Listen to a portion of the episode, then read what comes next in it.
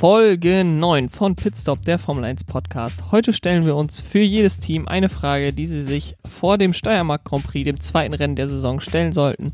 Außerdem gibt es Neuigkeiten zu Fernando Alonso und Renault.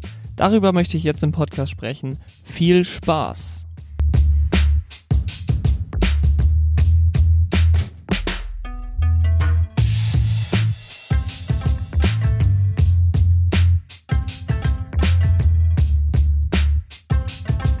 Wir sind in der zweiten Rennwoche der Saison 2020. Wir fahren diese Woche wieder auf dem Red Bull Ring. Es ist nicht der Österreich Grand Prix diese Woche, es ist der Steiermark Grand Prix. Um das Ganze jetzt nicht genauso aufzuziehen wie die Rennvorschau in der letzten Woche, habe ich mir überlegt, welche Fragen sollten sich die Teams eigentlich stellen vor diesem zweiten Rennen? Äh, das sind sicherlich einige Fragen, die sich die Teams stellen sollten vor dem zweiten Rennen, nachdem man ja jetzt auf der gleichen Strecke fährt. Was kann man verbessern? Und ich habe mir für jedes Team mir aus meiner Sicht die interessanteste Frage rausgesucht.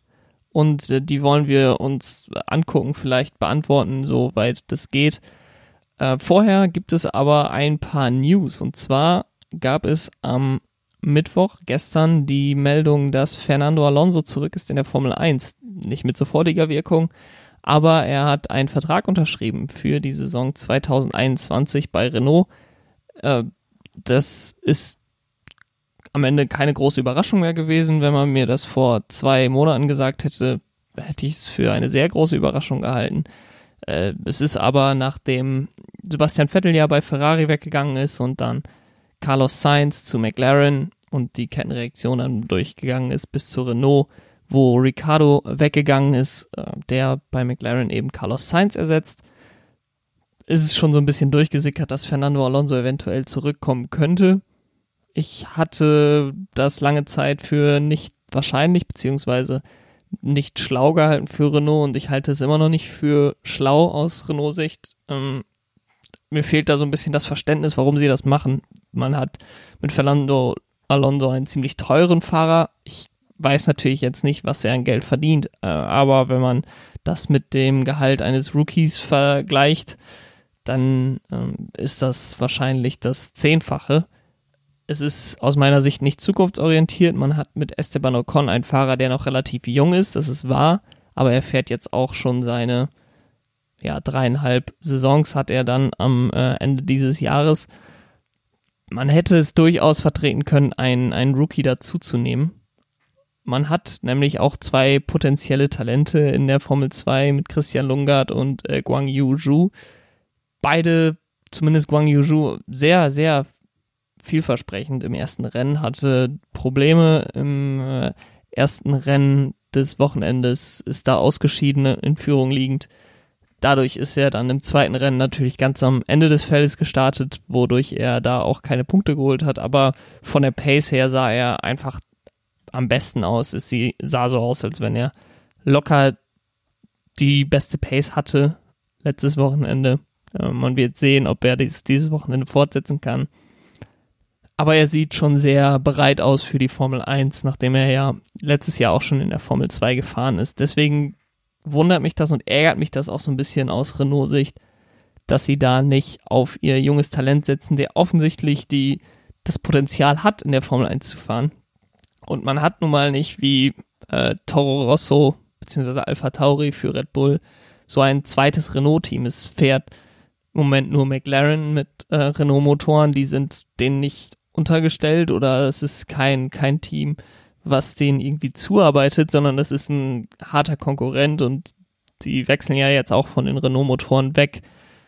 Ferrari hat Alfa Romeo, wo sie junge Talente reinsetzen können. Williams dient da so ein bisschen als Talentschmiede für Mercedes in gewisser Weise mit George Russell. Sowas hat Renault nicht und jetzt hat man sich beide Plätze mindestens für 2021 mal verbaut für eins der beiden jungen Talente für 2022. Kann ich mir fast nicht vorstellen, dass man so weitermacht. Allerdings stand in der Pressemitteilung, dass man auch über mehrere Saisons mit Fernando zusammenarbeiten will. Zusammenarbeiten heißt natürlich nicht, dass er der erste Fahrer bleibt. Ich kann mir auch vorstellen, dass er dann wieder äh, in die Indica-Serie geht, beziehungsweise die Indy 500 dann wieder angreift, wenn es dieses Jahr nicht funktioniert. Und äh, als Testfahrer oder als Ersatzfahrer eben bei Renault bleibt und dann einer der jungen Talente hochgezogen wird. Es kann aber auch sein, dass man sich bis dahin es mit denen verscherzt hat, gerade Guang Yuzhou. Der sah so aus, als wäre das seine letzte Formel 2 Saison jetzt. Wenn er bei Renault bleibt, sieht es ziemlich danach aus, dass er noch ein Jahr in der Formel 2 bleiben müsste oder eben in die Formel E geht, aber das ist ziemlich eine ziemliche Sackgasse bisher gewesen. Also kaum ein Fahrer, der in die Formel E gegangen ist. Ich glaube, kein Fahrer, der in die Formel E gegangen ist, hat dann den Sprung wieder in die Formel 1 geschafft. Von daher glaube ich nicht, dass äh, er das möchte. Wenn natürlich kein Platz frei ist, dann muss er das oder muss nach anderen Alternativen sich umgucken.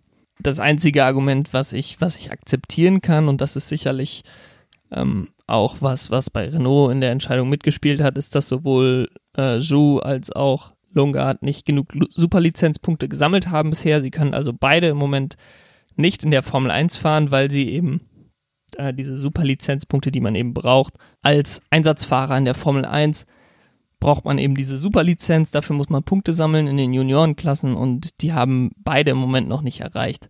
Von daher bin ich da insofern verständnisvoll, dass man nicht warten will, bis einer diese Superlizenzpunkte erreicht und dann einen von den beiden ins Cockpit sitzt, womit man vielleicht auch nicht ganz zufrieden ist.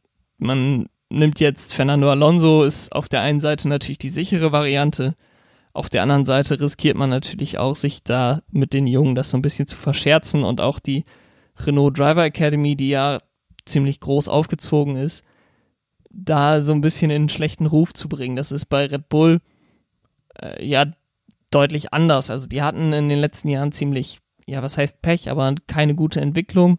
Von den Talenten her sind da so ein bisschen reingestolpert in Alexander Albon, der ja zwischendurch auch schon abgestoßen wurde vom, äh, von der Red Bull Academy.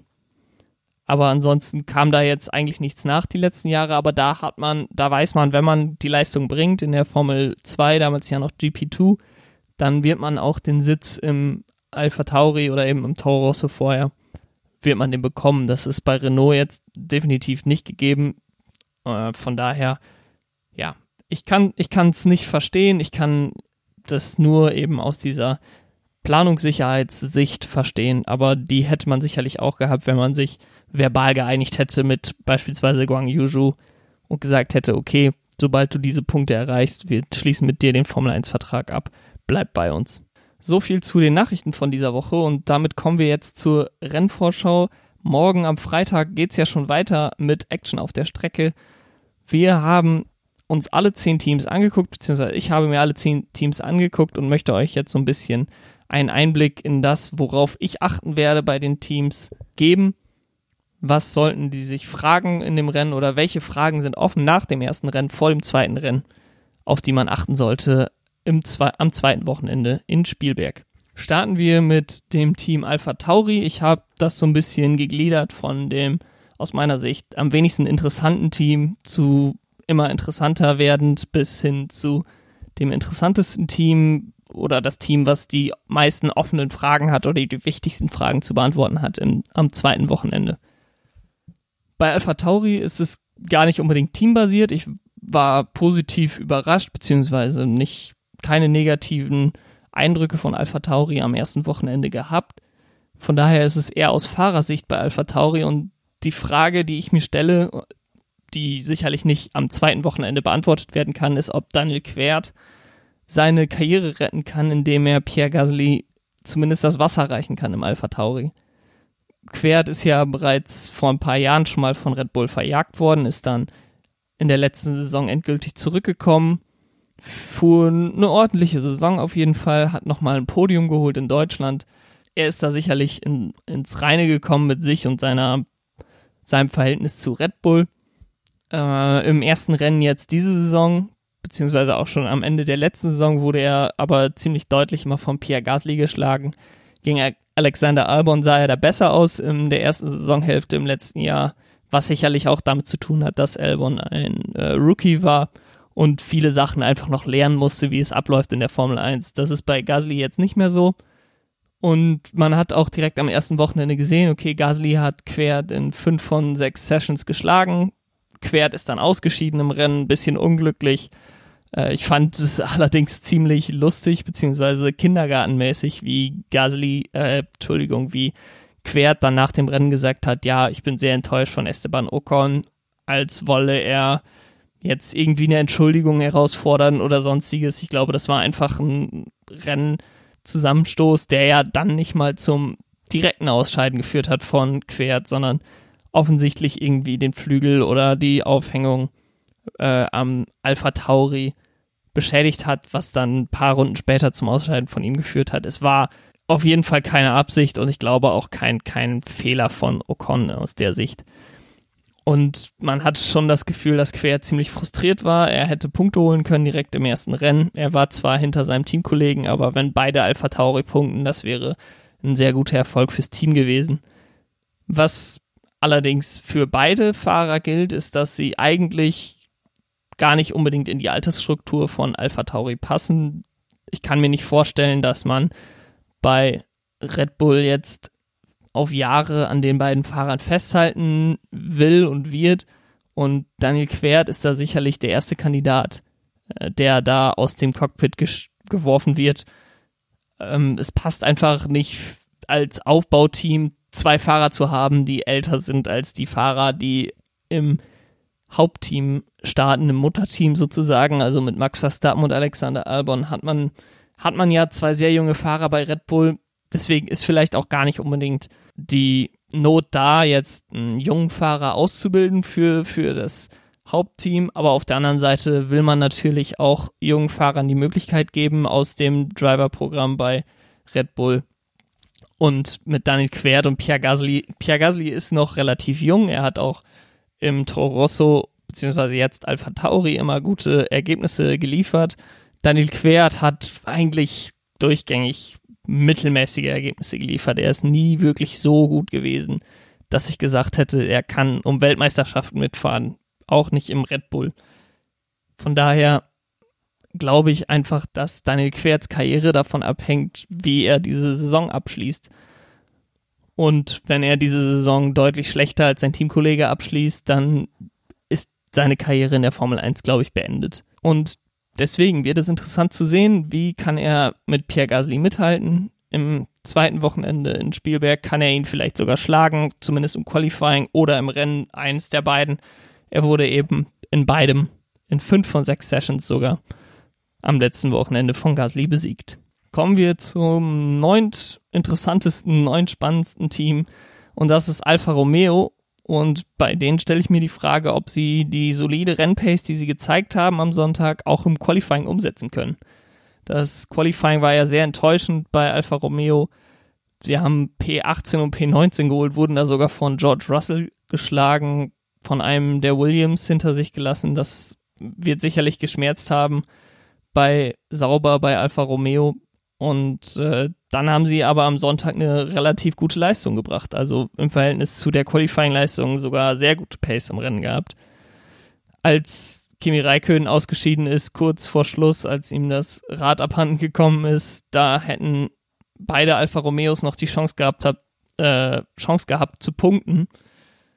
Das ist dann nur ein, einer geworden. Antonio Giovinazzi hat Punkte geholt für Alfa Romeo, aber es war natürlich äh, insgesamt dann doch etwas enttäuschend, dass man nicht beide Autos ins Ziel bringen konnte. Bei elf Finishern wäre das sicherlich eine gute Punkteausbeute gewesen, gerade im Vergleich dann zu Haas, zu Williams, zu Alpha Tauri, die man eben schlagen möchte in dieser Saison.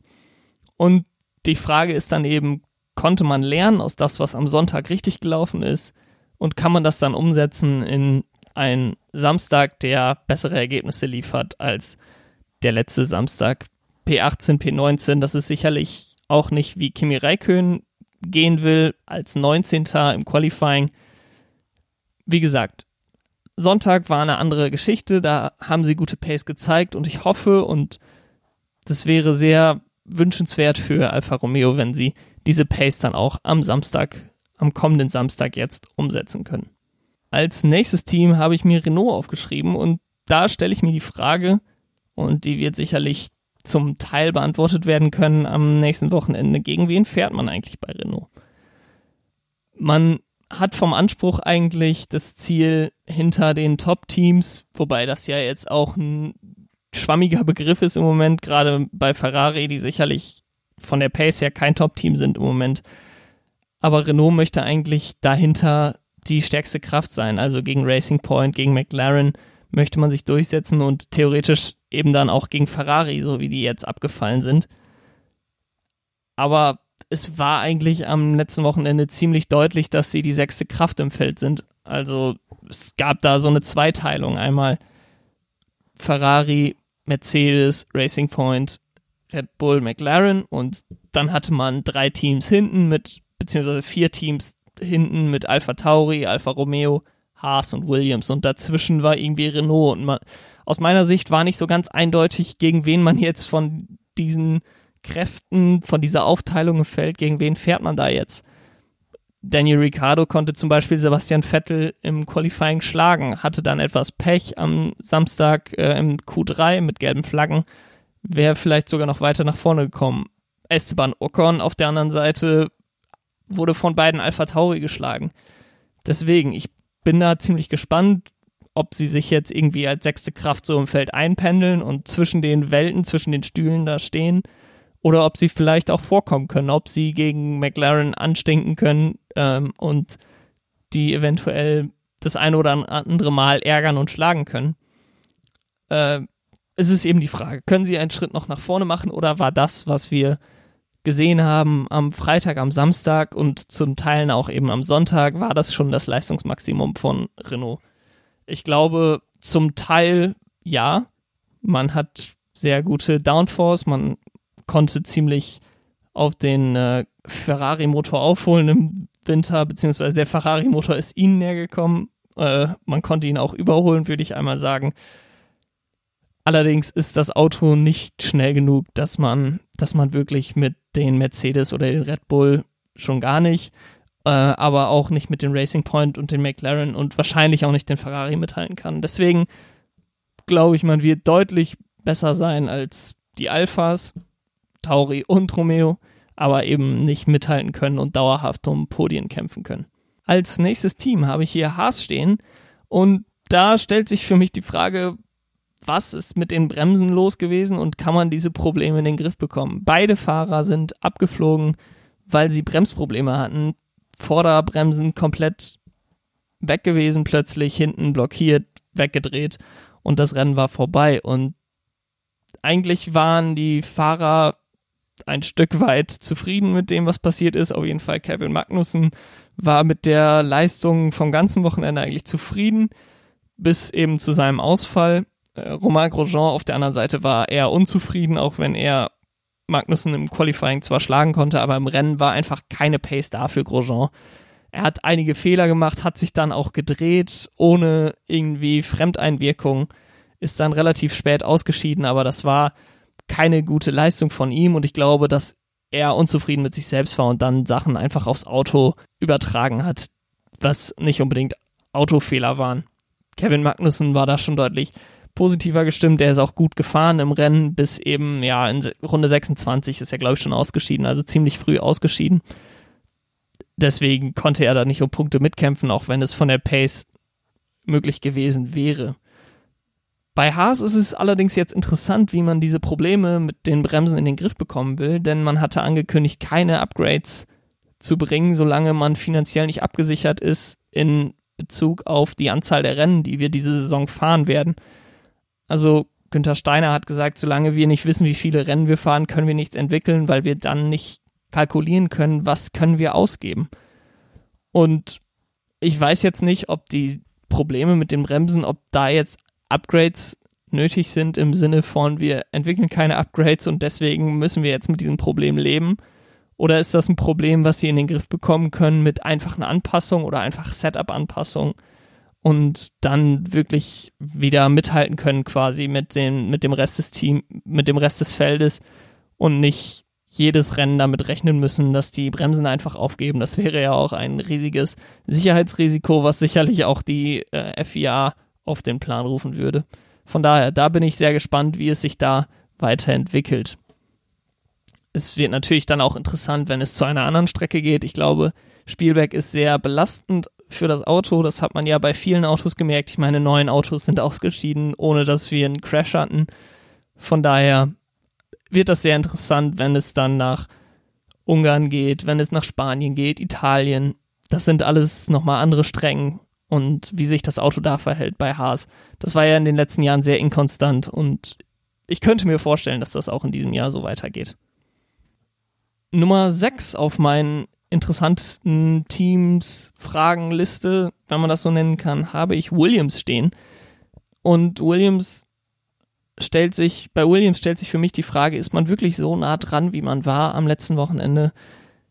Das ist jetzt eine Frage, die man wahrscheinlich nicht dieses Wochenende dann beantworten kann, denn Spielberg ist eben eine Strecke, die, glaube ich, einem Auto, was mit Mercedes-Motor ausgestattet ist, ziemlich zugute kommt, insbesondere wenn es gegen Haas und gegen Alfa Romeo, denen ja wirklich die Zehntel auf den Geraden verloren gehen, geht. Ähm, George Russell hat am Samstag beide Alfa Romeo geschlagen im, im, im Qualifying, fuhr am Sonntag lange um die Punkte mit, aber ich kann mir nicht vorstellen, dass man, dass man wirklich so nah dran ist, wie es aussah. Ich glaube, Haas und Alpha waren eher enttäuschend, Williams war eher überraschend und da wird es dann irgendwie so ein Ausgleich der Waage geben, dass Haas und Alpha vielleicht eher mal einen Schritt nach vorne machen und Williams einen Schritt nicht nach hinten unbedingt, aber nicht so große Schritte nach vorne machen kann wie die Konkurrenz, dass man sein Leistungsmaximum schon relativ äh, schnell erreicht hatte. Und deswegen glaube ich auch, dass man am Ende der Saison wieder ganz unten steht. Ich würde mich freuen, ich habe das ja auch in meiner Saisonvorschau gesagt, dass Williams ähm, nicht letzter wird in der, in der Konstrukteurswertung. Das würde mich sehr freuen. Ich glaube aber, dass man schon ziemlich nah an die Sonne geflogen ist. Sagt man das so. Aber auf jeden Fall wisst ihr, was ich meine. Und man ein bisschen zurückkommt zu dem, was man in der letzten Saison gemacht hat. Die zweite Hälfte möchte ich beginnen mit McLaren. Und da habe ich eine Frage, die in der gleichen Schiene eigentlich läuft wie die Williams-Frage. Und zwar war das Ergebnis Dritter und Fünfter im Rennen am letzten Wochenende, war das Glück oder wie viel war das Glück und wie viel war das wirkliche Leistungsfähigkeit? Wie ist da das Verhältnis? Also das Wochenende scheint eigentlich perfekt gelaufen zu sein für McLaren. Ich glaube, das würde man auch selbst bestätigen. Das bedeutet aber auch, wiederum, dass man sich kaum Verbesserungspotenzial vorstellen kann. Vielleicht kann man Charles Leclerc schlagen nächstes Wochenende, aber auf der anderen Seite hat man zwei Red Bull, die beide ausgeschieden sind. Man hatte die 5-Sekunden-Strafe für Lewis Hamilton, wodurch Lando Norris einen vorgerückt ist. Man hatte Racing Point, die nicht gut gefahren sind, keine guten Entscheidungen getroffen haben. Und deswegen frage ich mich, ob McLaren so etwas nochmal wiederholen kann, dass man Dritter und Fünfter wird direkt im ersten Rennen. Das gibt natürlich Auftrieb für das ganze Team. Man will wieder zurück in die Spitze und man ist plötzlich ganz nah dran an der Spitze. Und deswegen würde ich mich, würde ich mich freuen, wenn das weitergeht so mit McLaren. Allerdings frage ich mich wirklich, ob das jetzt 80% Glück war, 20% Leistungsfähigkeit oder eher 50-50 oder die Leistungsfähigkeit wirklich so gut war, wie sie war am vergangenen Wochenende. Das wird man vielleicht dieses Wochenende schon sehen können. Das würde mich wirklich interessieren, wie nah man da schon am Optimum war. Kommen wir zum viertinteressantesten Team aus meiner Sicht und das ist die wahrscheinlich sogar besser als vierte Kraft im Feld im Moment und das ist Racing Point. Und die Frage, die ich mich stelle, was ist letztes Wochenende falsch gelaufen? Man sah lange freitags, samstags nach deutlich der dritten Kraft aus hinter Mercedes und Red Bull. Dann hatte man eher ein mittelmäßiges Qualifying-Ergebnis, hat nicht das Beste erreicht, was man hätte erreichen können. Und dann im Rennen hat man Platz 6 erreicht mit Sergio Perez und einen Ausfall von Lance Stroll gehabt. Die Probleme, die aufgetreten sind, sind natürlich nicht alle selbst gemacht. Das ist Pech im Qualifying mit der gelben Flagge gewesen für Sergio Perez. Dann hatte man die Sensorprobleme bei Lance Stroll, weswegen er das Rennen aufgeben musste. Aber auf der anderen Seite hatte man auch eine katastrophale Strategie und das muss ich einfach so sagen an dieser Stelle. Bei Sergio Perez, man ist, als das Safety Car, das erste Safety Car rausgekommen ist, als man als einziges Team auf die weichen, äh, beziehungsweise auf die Medium-Reifen gegangen. So heißen sie ja jetzt. Es sind nicht mehr die Weichen, sondern die Mediums. Alle anderen sind auf die Harten gegangen. Das hat auch gut funktioniert. Man war plötzlich auf Platz 4. Man hatte die Chance, auf ein Podium zu kommen. Aber in der zweiten Safety-Car-Phase hat man dann die Entscheidung getroffen, draußen zu bleiben. Als einziges Team, was den Medium-Reifen hatte, der schneller abbaut als der harte Reifen, ist man als einziges Team, zumindest aus der, dem Bereich, ist man als einziges Team dann drin geblieben. Also Charles Leclerc ist reingegangen, Lando Norris ist reingegangen, Carlos Sainz ist reingegangen, Alexander Albon ist reingegangen. Bis auf Albon, der sich gedreht hat, sind alle vor ihn gelandet, obwohl sie vor den Stops hinter ihn waren und sie dann noch überholen mussten. Sergio Perez hatte dann auch noch die 5-Sekunden-Strafe wegen einer Geschwindigkeitsübergrenzung, äh, Überschreitung in der Boxengasse. Und so fiel man dann irgendwie auf Platz 6 und man muss schon sagen, dass das insgesamt ein enttäuschendes Ergebnis war für Racing Point. Und ich hoffe, dass das Team sich hingesetzt hat, hat das analysiert, was falsch gelaufen ist und nicht gesagt, wow, Platz 6, da wären wir letztes Jahr super mit zufrieden gewesen, denn das spiegelt nicht das Leistungsbild dieser Saison wieder und das ist ja das Entscheidende. Man muss das Optimum im Jetzt erreichen und nicht sagen, damit wären wir letztes Jahr zufrieden gewesen und sind damit jetzt zufrieden. Ich hoffe, dass man äh, da in sich gegangen ist und wirklich die Fehler gesucht hat. Und Sergio Perez hat auf jeden Fall die Pace, um, um Podien mitzufahren. Und er braucht die Unterstützung durch sein Team. Racing Point hat das in den letzten Jahren gezeigt, dass sie richtige Entscheidungen in der Strategie treffen können. Das haben sie jetzt letztes Wochenende nicht gezeigt und ich hoffe, dass sie zurückkehren zu dem, was sie sonst eigentlich immer sehr gut machen. Kommen wir nun zu den Top 3 Teams und das sind die drei größten Teams. Das kann man auch immer noch so sagen, auch wenn Ferrari von der Pace vielleicht nicht mehr ein Top 3 Team ist, aber es sind die drei größten Teams. Fangen wir aber zunächst mit Red Bull an. Aus meiner Sicht stellt sich bei denen die Frage, was war mit dem Honda-Motor los? Beide Fahrer sind ausgeschieden. Alexander Albon relativ spät im Rennen, Max Verstappen direkt zu Beginn, nach elf Runden schon. Und es löst sicherlich so ein bisschen Verunsicherung aus. Es war ein Schritt nach vorne von der Zuverlässigkeit sicherlich im letzten Jahr, nachdem man mit Renault ja ziemliche Zuverlässigkeitsprobleme hatte äh, in 2018. Allerdings scheiden direkt beide Autos beim Saisonstart 2020 aus.